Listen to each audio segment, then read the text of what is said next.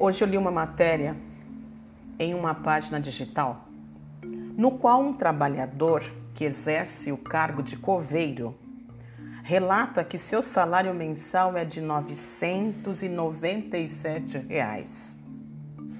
Está nesta profissão há mais de 10 anos. Só levanta, sai para trabalhar e volta para casa e agradece a Deus por estar trabalhando num tempo de pandemia.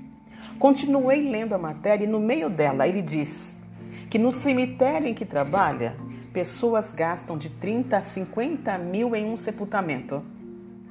Terminei de ler, gente, pensando assim: Brasil, lindo por fora, próspero por dentro e esbanjador de respeito de um povo.